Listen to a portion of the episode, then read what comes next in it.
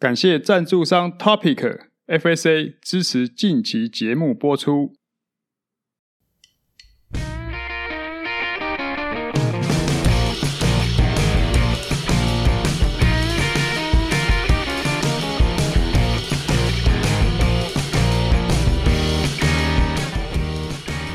Hello，大家好，这是大叔爱轮事的 Podcast，我是 Alan，我是单车大叔张寿生。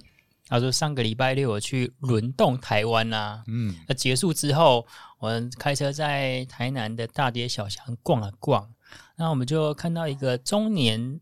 应该不要讲大叔啊，因为我也是属于那个年纪啊，只是他的身材比较魁梧一点点，他可能三四十岁啊，穿着黑色忍者装，然后他肩背着一把刀子哦，当然那个刀子看起来是拟真刀，gay 啦啊，然后肩系着一把肩系着那个双节棍。哦，诶，如果这种情况之下，其实当下我会觉得这个他的行为。其实跟一般的大众有点不一样了，怪怪的，就就有点像怪叔叔，就是哎、欸，会不会会不会说对我们家小孩子造成什么呃生命安全的影响啊？嗯，然后第二天呢，我们开车去那个七股盐山去带小孩子走一走、逛一逛嘛，嗯，然后看到也大概两位哦，也大概是四五十岁的人骑那种改装的燃油式的滑板车，就是滑板车有挂帽、有挂眼镜的呀。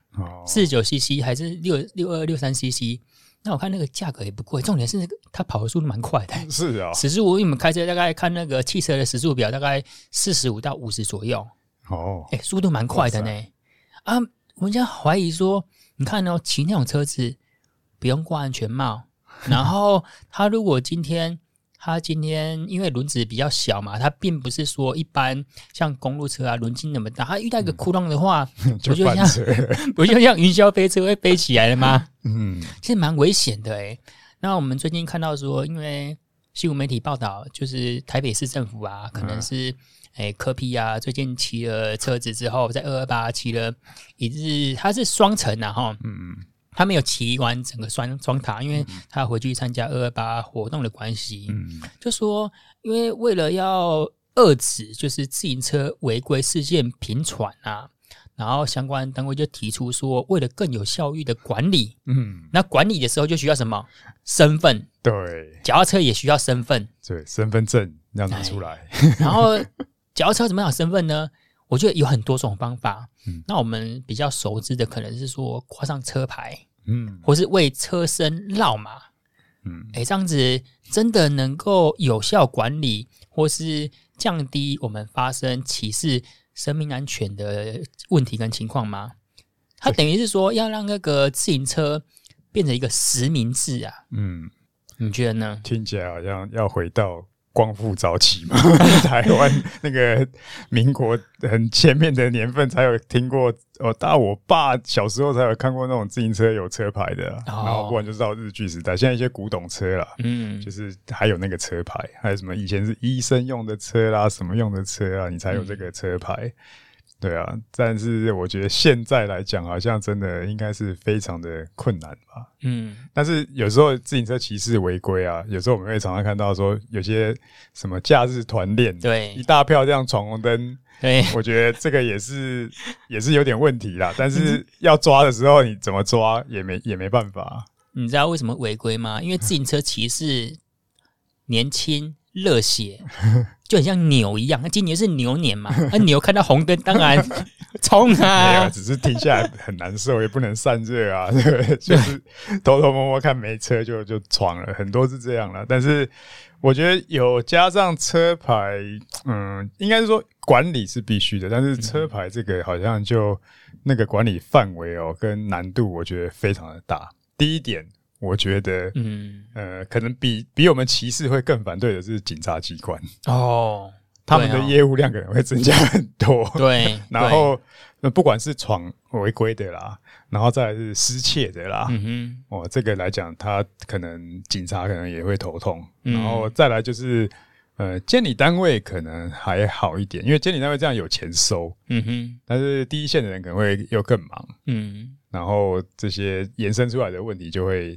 也是不少，嗯，其实实名制，我觉得它利益良好的方向可能有两个。第一个就是保护骑士的安全，第二个自行车它因为没有车牌关系嘛，所以万一说失窃啊，它还可能有迹可循，找到之后可以联络骑士，就很像说为你的动物植上 晶片的意思嘛。今天绕马就是这个意思。我们今天就讨论说，为了骑士的安全这个方向来走好了。然后这个真的能够帮助骑士提升他的骑乘安全性吗？哦，我刚刚延伸到想的安全性。应该是没有什么帮助，但是事后的一些状况，呃，因为有车牌之后，有这个呃监理单位、监理所之后，又就延伸什么？你要有第三责任险哦，你要就跟汽机车一样，你要保险啊。那这个保险业应该蛮开心的，嗯哼，也不知道啦。但是如果这种事情拉拉杂杂琐碎的事情很多，或者是出险什么问题很多的话，也不见得。但是就变成有一个呃。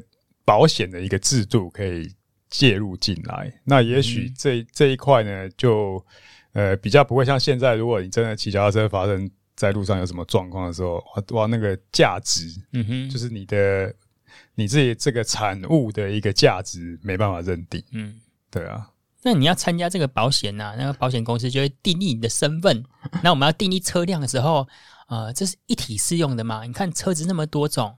公路车、登山车，然后小孩子骑 push bike，push bike 也算脚踏车的一种嘛？就是今天如果我们要挂车牌的时候，三岁四岁骑的 push bike 也算吗？然后再来，现在这几年最流行的 e bike，嗯，然后 e bike 我们现在当然是速限控制在二十五，但是很多私底下可以改一下晶片，让你拉到四十五十。哎，你跟 old bike 鞋边啊连呢？对啊。那你看脚踏车，然后在 U bike，U bike 每一辆都要挂车牌吗？哎、欸，其实 U bike 都有编号，你仔细看 U bike 每一台上面都有号码，但它辨识度是不够的、啊。嗯，那个、我们今天如果说、那个、是用于他们内部可以看得出来啦。嗯哼，对啊。其实很多时候，有一些朋友去哪边都骑着脚踏车到处乱逛乱晃这样子嘛。嗯、然后朋友说：“哎、欸、哎，我今天在哪边看到你？”我就说。你有看到我闯红灯吗？我很怕这个，因为我们必须说，有时候一些比较小的路口，嗯，哎、欸，我尽可能的，我当然，我们都鼓励说，大家绝对要遵守交通安全、交通规则。哎、欸，可是有时候遇到一些比较小的巷子，还有红灯，然后可能天气比较热，我们可能就不小心的。当然，我这样子已经很少很少，就随着年纪增长，因为我们要做好。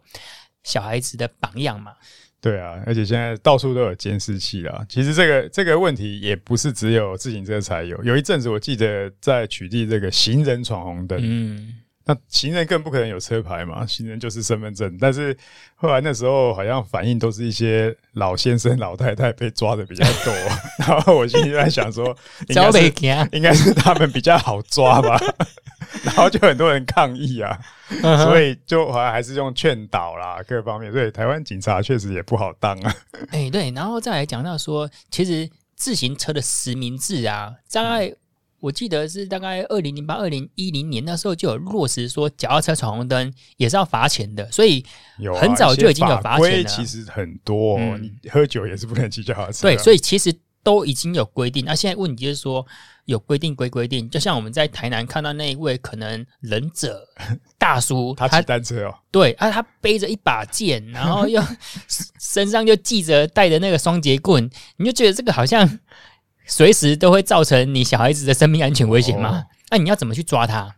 嗯，而且他骑着脚踏车，然后在大街小巷乱窜。嗯，所以报案的时候也没办法说，哎、欸，我看到一个人什么，他骑什么，然后在什么路往什么方向，他车牌没有。我就说红色淑女车 是什么品牌？呃，不是捷安特，因为捷安特没有淑女车。我们只能够讲一个很大的方向而已。然后警察到了之后，他可能从 A 条街到已经 Z 条街了。他又是忍者，就没有没有无迹可寻嘛。所以现在问题在那边。我们实名制的问题是说，为了保护大家安全，然后失窃我们先暂时不谈好了，因为失窃又是另外一个话题所在了。然后再来，我们讲到，因为我们这个算是一个比较偏向竞技专业的 Parkes 频道嘛。嗯。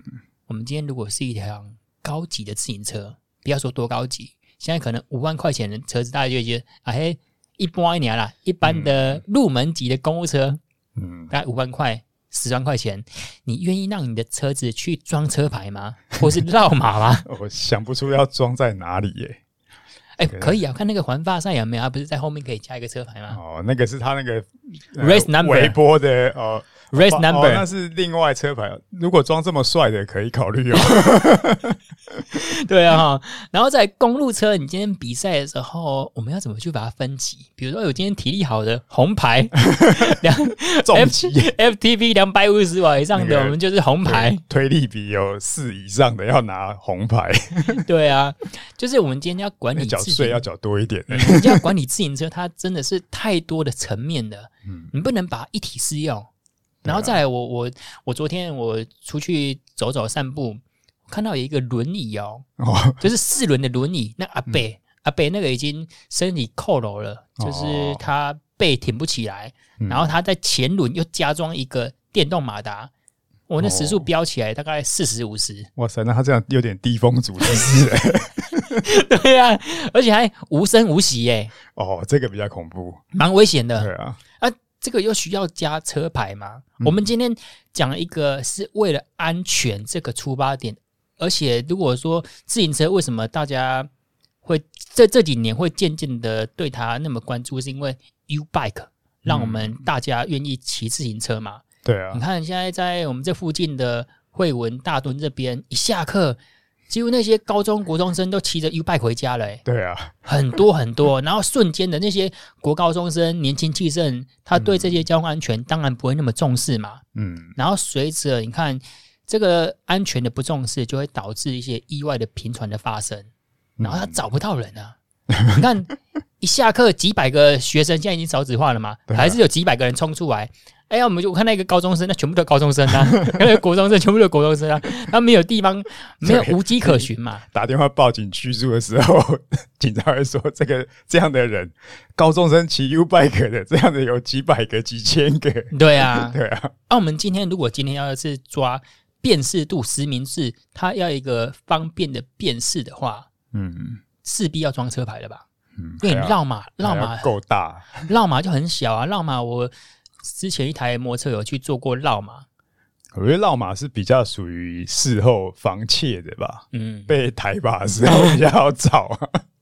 应该是说，如果找到台把，然后有这个再反推回来的时候，就知道他是失窃的。嗯，那可能这个是警察如果在办这种集团窃案的时候，他可能有一些比较证据比较好好去辨认呢。嗯，没错。但是用在对于消费来讲，说实在，我听过的就是。不管是汽机车都好，就是被偷走，如果台把就台把，也是找不回来啊。嗯，没错，没错。啊、然后如果要绕马的话，就刚刚大叔你讲的是为了失窃嘛，嗯，降低失窃的可能性，或是说，呃，你被窃走了之后，后续也可以找到。嗯，然后再来，我们今天为了实名制，为了容易辨识，除了装车牌。还有更好的方式吗？还是说我今天骑脚踏车的时候，我就要穿一个编号，一个 race number，你知道吗？就是你今天骑 U bike，哎、欸，说不定，因为 U bike 之前有一阵子，我记得他有强制要戴安全帽哦。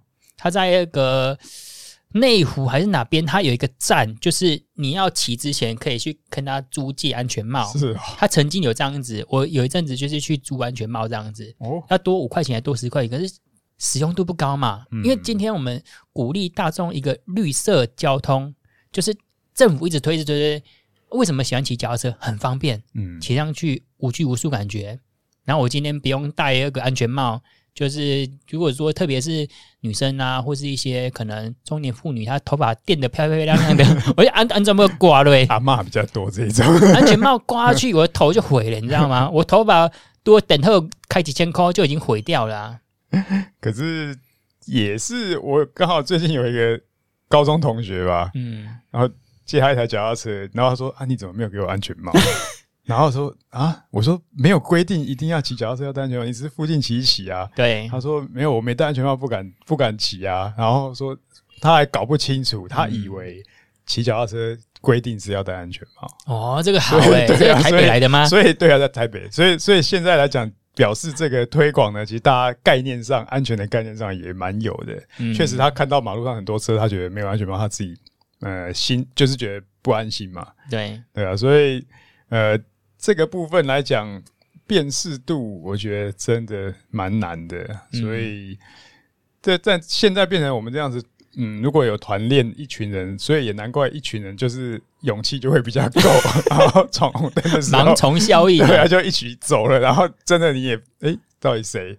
你也，也无无没办法去抓到这样子的情况啊。他说：“其实我就是因为这个事情降低我团骑的频率哦，因为团骑的时候特别哦，你在前面集团还好，嗯，可是我们就是平路骑的没那么快的人，我们通常都是人家加速冲刺之后呢，我们就自动往后。喷射到第二 或是或是自走了嘛，对不对？”嗯。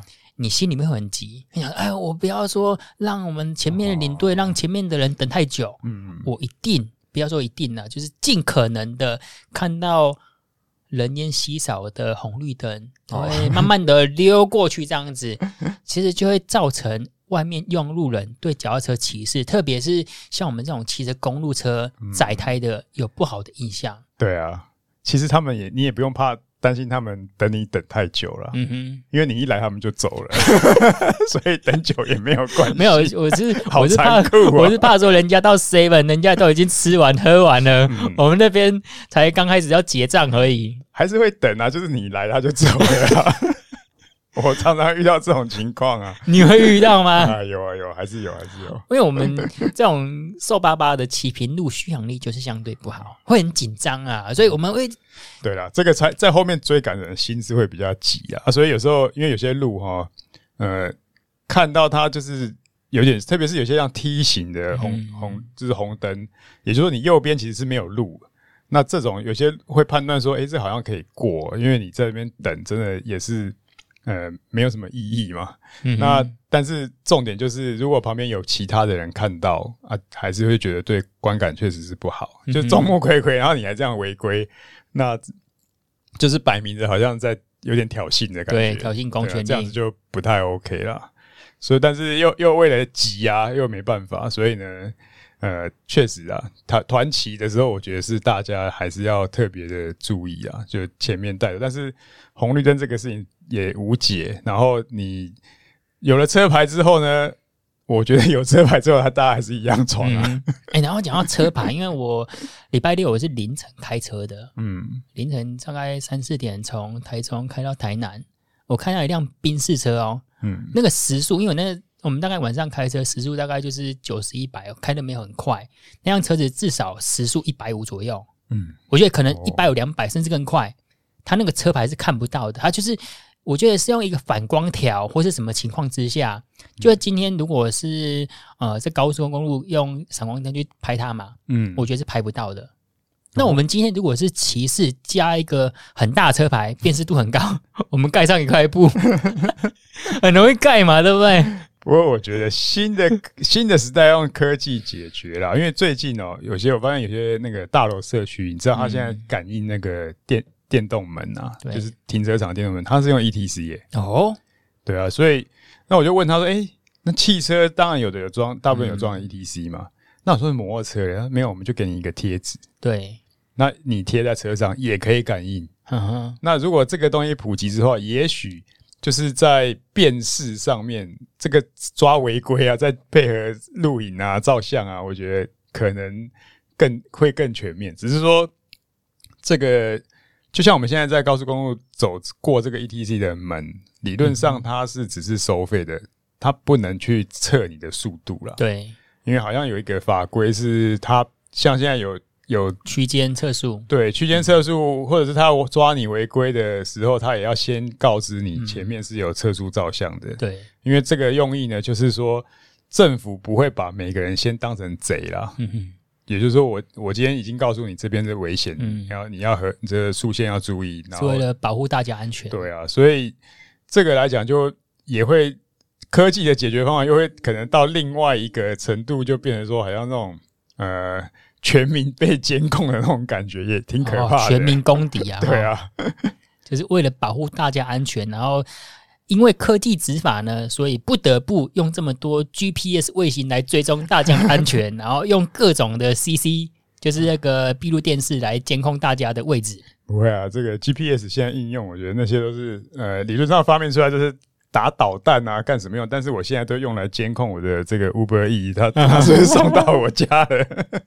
然后我们再回归这个话题的主，一开始就是你要怎么定义什么是自行车，然后哪一些车子要加车牌？E-bike，然后 E-bike 还有另外一种就是有挂那种电门、有挂油门那种的，嗯，就是现在比较多我们外国朋友，电动车了。我们比较多外国朋友在骑那种。电动机车，嗯，那个要挂牌吗？我觉得那个相对的必要性似乎高一点点，嗯。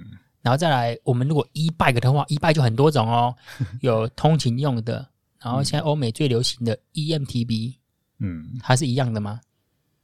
呃，基本上就是中置啊，或者是你是轮毂带动，嗯，但原理上，如果从监理就一般人的角度去看这个东西。就是一样的、啊，对，就是他不会管你有没有踏板啊，嗯、然后呃有没有踩踏辅助，或者是你用这种所谓的电辅车嘛，那还有他可能也是算千瓦什么之下，但是再上去就像 Gogoro 那种，它就是要要一样要受监管的嘛。那所以呢，我觉得这一块的发展呢、啊，如果未来就是通勤代步车慢慢都转向一化、电动化之后呢。可能这一块的空间会率先的有一些模糊地带，嗯嗯，对啊，但是也需要管理了。对，然后 EMTB 如果加车牌的话，会不会骑没多久车牌就飞走了？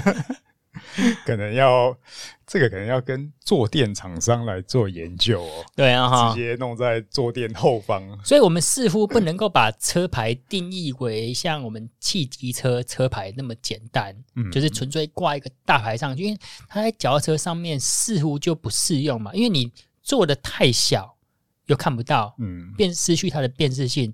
那你做的太大呢，它就失去了轻量化。因为脚踏车很重视轻量化嘛，嗯，然后公路车又重视低风阻，然后后面加一个 很像降落伞一个大车牌这样子，然后再来，它可有可能太多的遮蔽的，比如说我们车衣太长啦，或者你今天女生穿裙，裙子不就把那个 车牌给盖掉了吗？我只我只联想到，好像在东南亚吧，印象中看到他们的摩托车啊，它的车牌是后面有，然后前面有一个小牌，然后前面挡泥板也有一一个。你从侧面看是可以看得到的，uh. 所以有一些有一些这支车牌，可能它只能会是一个法规，oh. 说你要有，而且就像香港一样，你车牌是自己定做的，uh -huh. 但是它只规定说你要有明显可辨识啊，对，它就是一个笼统的法条给你，但是你至于怎么做，哇，那大家可能就发挥创意了。你刚刚讲那个一台车要挂三个车牌，那不就是连结车拖拉库的概念吗？对啊，就是呃母车子车，然后那个子车后面还要多加几块车牌，这样子就是方便辨识嘛。嗯，这个纯粹我觉得应该是因应他们应该是因应他们的法规啊，就是可能法规上就是写一条说要有明显可辨识，然后可能它有附带说前后甚至左右，嗯，那你就要想办法了，然后不然的话。去监理所验车可能就不过啊。对对啊。然后大叔，你刚刚讲到说通勤用的，似乎它在执行上面可能会列为第一步嘛？比如说 U bike 这样子，嗯，比如说理论上啊，理论上啊，比如说像 E bike 这样子。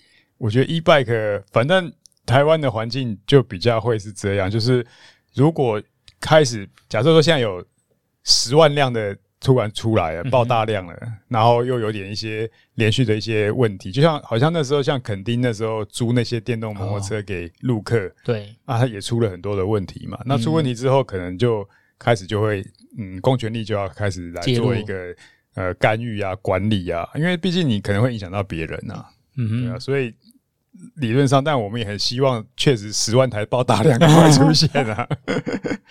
那在以脚踏车来说，你觉得 push bike 需要管理吗？还是 push bike 不定义在交通类别，而是在于它应该算 ST 玩具，小孩子的玩具哈？对啊，理论上。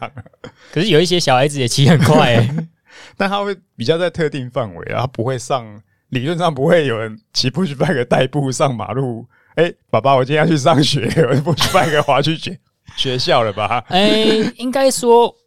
我我假日有时候带小孩子去公园骑 push bike，其中有一段还是会经过马路。哦，对啊，这个时候还是有他执法的空间在了。嗯，所以太多模糊的空间了，欸，真的脚踏车。我觉得你看，我们大家，我们今天存着是存好心，就是希望说降低用路人对自行车骑士的敌意。然后，首先我们就是要做好自己的交通，我们要守法则。可是守法则就是我们要增加自己的实名制，然后增加对脚踏车的定位嘛。嗯，那你要怎么来定义自己？什么是自行车骑士？Push bike 算吗？E-bike 算吗？有好多种的 category 加进来，就变得很模糊了。这很简单啊，就是哪个问题多就先处理哪一个啊，所以我觉得好像看起来也是目前是还好了。但纯粹我觉得是可能柯 P 在骑这个一日北高的时候呢，这个脑子放空，就想的比较多。嗯哼，嗯，或许他是想要为单车族这个确实有一些好处吧。可能他他好像有一个呃基础点，我记得那个新闻出来是台北市的那个。出自行车出状况的比率有点高吧？对，对，然后他才会想说要怎么来去做一个纳管吧。嗯，然后再来，其实政府相关单位啊，包括说今年是自行车旅游年，嗯，大家都鼓励民众出来骑脚踏车。嗯，那你更多的限制跟规范，其实对骑乘风气是正向的，还是有可能遏制变成一个负面？我觉得会有点遏制，因为我光想到我家如果有现在假设这个法律法条通过，我自己家里可能就有五六台脚踏车，我如果每一台都要上牌缴税，我可能就会考虑说，那我不要手上不要有这么多的车好了。Uh. 对啊，还是说有一些车子如果不上路的话，就不用挂车牌，嗯、或是说，诶这样子对公共车骑士就不公平了，啊，因为公共车一般会有全能车，会有空力车，然后会有那个我我挂个 mountain bike 说，哎、欸，我我这不上马路，我只在林道里面骑啊，我场地车我只在场地里面骑啊。嗯、但是你出来偷骑的时候，哇，无无牌驾驶罚更重。对，因为我们在路上如果看到一台摩托车或汽车，它没有挂牌照，呵呵你是什么感觉？对，对啊，你会觉得，哎呦靠，除非喷个农用，可不可以？然后去，比如说我去捷安特店买牌买买车子啊，就说哎，你车牌要选几啊。对哦，选选牌费也出来一个市场。然后说哎，这你这白叫水果这些经验啊？蛮有趣的哎。对啊，没有燃料税了。当天不能签车啊，要先签单子。对，然后两天之后 还是一个礼拜之后，你有买过摩托车吗？啊、就是隔一个礼拜或者是隔多久之后，哎，我帮你上机、哎。这样不行啊！家里老婆就已经是一个监理所了，还 多一个监理所，这而且还实价登录。哎，他会实价登录吗？哎，没有啦，只是会更更清楚。至少搞不好，如果跟保险有关的时候，你就要知道你的车子是什么价位的啊。哦，对呢，哈，对，你是五万到十万级距，还是十万到二十万，还是二十万到三十万？对对对，对啊，就变成实价的情况之下呢，自行车运动风气，我觉得在中年男子可能会大幅的衰退。对啊，家里那关先过不了。对啊，原本都可以自动少报一个零、两个零的，现在就很困难了。对啊。所以，我们今天聊到这个主题啊，就是我相信，不管是你有在骑车的，或是政府相关单位，大家都一个目标，就是提升我们的骑乘安全性嘛，对不对？嗯、可是你在实际要执行的时候，就变得很多模糊空间。嗯，即便说大家的方向是一致的，而脚踏车，看全世界有在管理的，当然有，我记得中国大陆有管理。嗯，我之前在中国大陆骑车的时候，他连停脚踏车也要收管理费。对，我记得他们是有车牌的。对，然后你就看我们想要像他们这样子吗？不是说不好，而是我们今天已经习惯了这样子，呃，比较自由的环境一段时间了。今天脚踏车要纳管，嗯，那我们今天学生会想要骑脚踏车吗？嗯、我们今天我今天想要租一个 U bike，然后。就发现，哎、欸，可能要穿着一个特别的衣服来辨识自己嘛，对不对？来辨识说，哎、欸，我今天是谁骑的这样子啊？这个非常困难，对啊，对啊。或是说，我要定义你今天是 e bike，或是说连 push bike 也要列管的话，哇，那复杂难度就更高了。特别如果这个在如果说在单车热潮之前有一些这项相关的去规定的话，可能还有可能。现在已经热潮。过了，然后人口非常多，嗯、车辆也非常多的时候，这一块要再做这样的管理，我觉得，嗯，可能我自己的看法是，会比较有可能还是新的，比如像 e bike 这一类的，而且因为它确实也是会有一些，呃动力上面的优势啊。嗯、然后在马路上呃用路的时候呢，这种情况就是真正的，如果政府官员去了解之后，这去理解，搞不好真的理解哦，这个其实跟摩托车的速度差不多，有些可能会差不多。嗯、那但我觉得在更 在这之前就应该。更要管的是像你讲那个 那个滑板车还尬引擎的，哇，这个太猛了。对，哎、欸，但是我在想，其实有时候我们应该有草根性的，就是由下到上，不一定要由上，比如说政府单位来推。嗯，你看到我们在环岛的时候，有一些人，像我之前有一阵子一直在环岛嘛，嗯，我就会在。骑脚踏车的背包啊，或是脚踏车的货架后面挂说“我在环岛中”，啊，会打 A 了嘛，对不对？我觉得或许今天如果你真的想要支持这个政策的话，嗯，你可以在你的背包或是你的车衣后面嘛，对不对？嗯，我今天写“我在骑车”，然后写你自己的名字，然后今天有人拍照了之后就看得到是你的。那要不要留个 line 或者手机号码？这样也可以嘛，对不对？就我们因为他。没有办法一体适用，嗯，它有太多的模糊跟角色冲突的所在。不过这个可能就是，反正科比也是一个蛮创新想法的人吧，所以就天马行空抛出来一些议题，大家想一想，我觉得也挺不错的啦。嗯，对。总之呢，我们今天讨论这个话题，算是一个比较偏向社会议题的。嗯，而这个社会议题呢，啊，如果又牵涉到法律跟那个官方要执行的话，就很多模糊跟灰色空间。啊，总之呢，我们就是希望说，大家骑乘的时候都是平平安安、然后健康的。对，不过我觉得要减少自行车的这种意外跟风险，我觉得还是从教育可能有、嗯、呃这一块是蛮缺的啦。因为大家买了车就骑了嘛，但是你对于安全的。这种教育特别从小的教育也没有啊，嗯、然后你说 push bike 他玩一玩，他等到他开始，大家是重视于学会骑车，但是你要上马路的一些观念，如果你从小一点五岁就学会骑脚踏车，到你要考驾照，这中间有十几年的空、嗯、空窗了。对，但是你对于交通规则是不懂的，嗯、但是你。国高中生借了 U bike 就上路了，嗯，没错，对，会有一个空窗期，对啊，那这个来讲其实是不 OK，所以也许马路三宝都是这样养成的啊，嗯哼，我们很很难理解啊，所以理论上是应该是从交通安全这种东西，可能这一块的教育要怎么样才能够跟上这个时代的脚步了？嗯，没错，没错。总之呢，我们讲这一题呢，就是希望大家遵守交通规则，嗯，然后降低意外的发生，嗯，政府单位就不用花钱，对。大叔，你刚刚讲的，其实执法人员一定很头痛啊。对啊，那他要怎么抓？就是会增加很多的 loading，然后他们可能也会反弹。嗯、然后重点就是团起的时候，你到 seven 吃完，让后面来的休息一下再走吧。对对对，好，要出门的时候就是尽可能的放慢速度啊，享受骑乘的乐趣。好，我们这一集到这边。那感谢你的收听。如果你想听什么主题呀、啊，可以在 FB 搜寻“大叔艾伦士”，或是透过 Podcast 留言告诉我们。我们下次见，拜拜。拜拜。